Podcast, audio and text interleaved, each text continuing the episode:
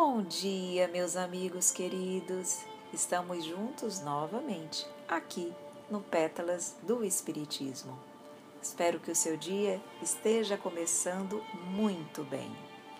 Vamos então hoje ler e compreender um pouquinho sobre a pergunta número 11 do Livro dos Espíritos, que ainda aborda sobre Deus e os atributos da divindade. A pergunta nos diz: será dado um dia ao homem compreender o mistério da divindade? E os espíritos nos respondem: quando não mais tiver o espírito obscurecido pela matéria, quando, pela sua perfeição, se houver aproximado de Deus, ele o verá e compreenderá. Aqui a gente observa que quanto mais nós estivermos depurados espiritualmente, moralmente, mais nós teremos condições de compreender, de entender, de sentir Deus em nossas vidas. Por isso que nós precisamos a cada dia nos trabalhar para realmente sermos pessoas melhores e assim mais próximas de Deus. Vamos ouvir o que Allan Kardec nos fala sobre esta pergunta. A inferioridade das faculdades do homem não lhe permite compreender a natureza íntima de Deus. Na infância da humanidade, o homem o confunde muitas vezes com a criatura cujas imperfeições lhe atribui. Mas à medida que nele se desenvolve o senso moral, seu pensamento penetra melhor no âmago das coisas.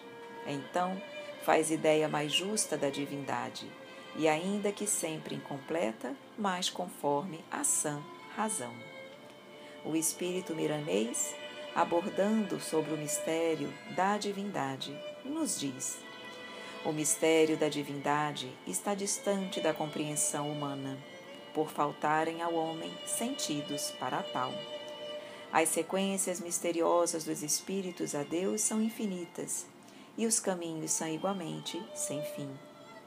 O crescimento da alma vai lhe dotando de poderes de sorte a conhecer mais profundamente o mundo espiritual e as leis que governam toda a criação divina. Todavia, essas leis são agentes movidos pela sua poderosa mente, que abrange toda a extensão universal. No estágio em que nos encontramos, encarnados e desencarnados, não devemos pensar em conhecer a intimidade de Deus é, pois, querer saltar para o inconcebível, desrespeitando a harmonia da gradatividade, da sabedoria maior. Alguns homens inexperientes afirmam que não existem mistérios para os espiritualistas. Como se enganam esses nossos irmãos? Quanto mais nos conhecemos, mais sabemos que nada sabemos, em se falando das dimensões que se escondem nas dobras da escala evolutiva e nos segredos da divindade. Os que dizem conhecer tudo, nada sabem. São pseudo-sábios diante da sabedoria maior, e lhes falta humildade e as primeiras chaves, o conhecimento das regras de viver em harmonia consigo mesmo. Certamente que é o orgulho se movendo em seus sentimentos e a vaidade egoísta iludindo seus corações. Quando Allan Kardec, em O Evangelho segundo o Espiritismo, afirma que fora da caridade não há salvação, está nos mostrando que o ambiente da benevolência prepara e nos ajuda a despertar os talentos internos, de maneira a observarmos outras nuances das leis que até então não tenhamos percebido.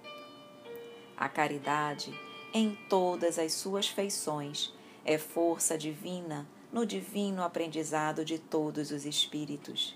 É luz nas mãos de quem deseja ser iluminado. É chave que abre muitas portas do saber, porque a caridade é, por excelência, amor. Quem quiser conhecer mais um pouco dos mistérios de Deus, que faça e viva a caridade que ela adotará esse trabalho de poderes para essa visão interna, de sentidos apropriados para compreender os efeitos das leis divinas. Outra coisa valiosa que recomendamos para todas as criaturas é o exercício da oração. Não devemos esquecer a prece em todas as circunstâncias. Ela desata e desenvolve os fios do pensamento, impulsionando-os em todas as direções, de acordo com os sentimentos que os geraram, tem a capacidade de recolher os frutos na mesma dimensão em que foram emitidos. Nós somos mundos com imensuráveis qualidades a se desenvolverem, dependendo do que quisermos fazer delas do nosso esforço e fé nas nossas realizações para o bem próprio e da coletividade.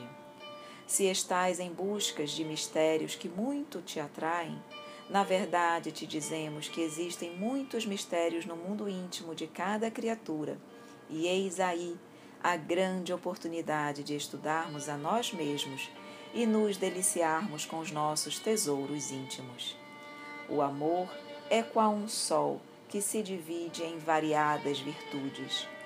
Vamos observar esse fenômeno maior dentro de nós, com honestidade nas boas obras, que os véus vão caindo em sequências que suportamos e a serenidade dominar-nos-á a consciência. Esses são os mistérios menores, representando uma universidade onde deveremos permanecer por um tempo que não podemos determinar.